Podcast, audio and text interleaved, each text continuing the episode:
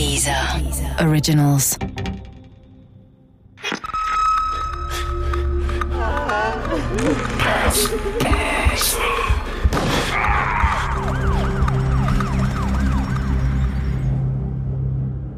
Mord unter Spatzen von Richard Fasten.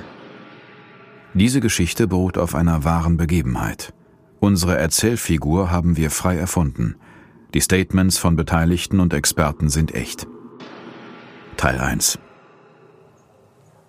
Wenn man Ende der 90er Jahre auf dem Land lebte wie ich, dann hatte man musikalisch gesehen nur zwei Möglichkeiten.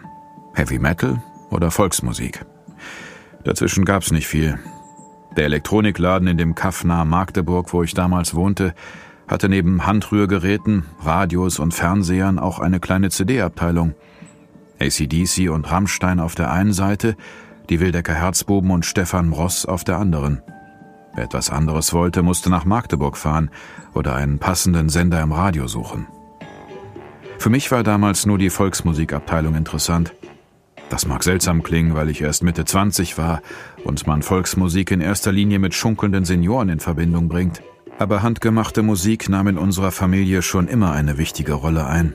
Mein Großvater spielte Akkordeon, mein Vater Posaune und ich Trompete.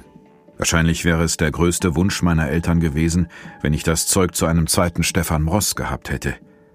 Aber so viel Talent oder Durchsetzungsvermögen hatte ich eben nicht.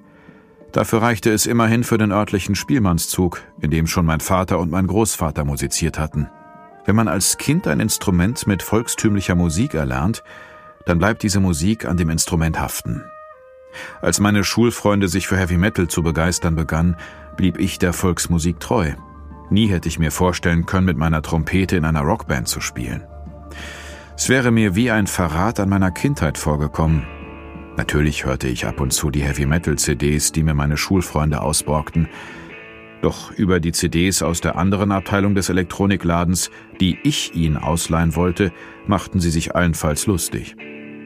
Aber auch später in der Lehrzeit und in meinem Job als Elektrotechniker machte mich mein familiär geprägter Musikgeschmack zu einem Außenseiter meiner Generation. Ich weiß nicht mehr, wie oft ich von den Arbeitskollegen ausgelacht wurde, wenn ich nach Feierabend aus den Arbeitsklamotten stieg und in die steife Uniform unseres Spielmannszuges schlüpfte, weil es irgendwo noch einen Auftritt gab. Im Osten der Republik war die Liebe zur Volksmusik damals weit größer als im Westen.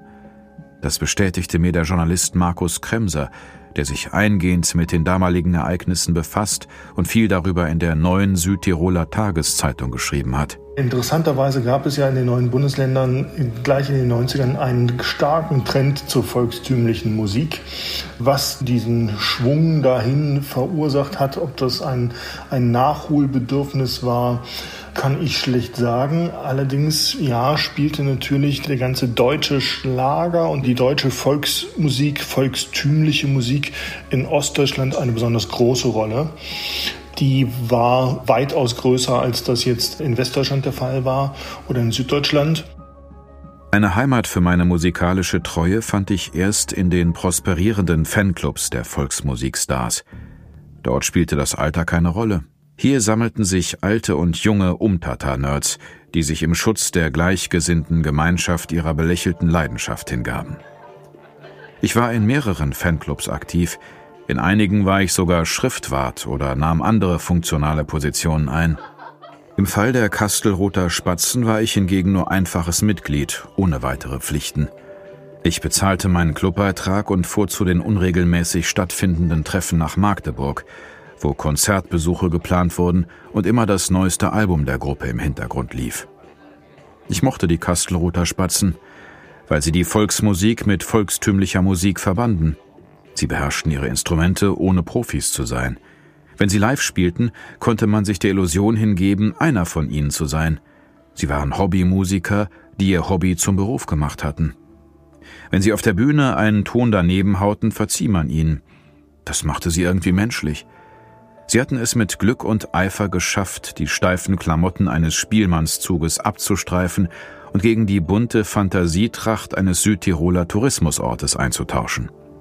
Natürlich standen sie oben auf der Bühne, aber die Menschen unten im Publikum hatten immer das Gefühl, auf Augenhöhe mit ihnen zu sein. Erst sehr viel später erfuhr ich, dass nur die ersten vier oder fünf Alben der Südtiroler Spatzen tatsächlich von Mitgliedern der Gruppe eingespielt worden waren.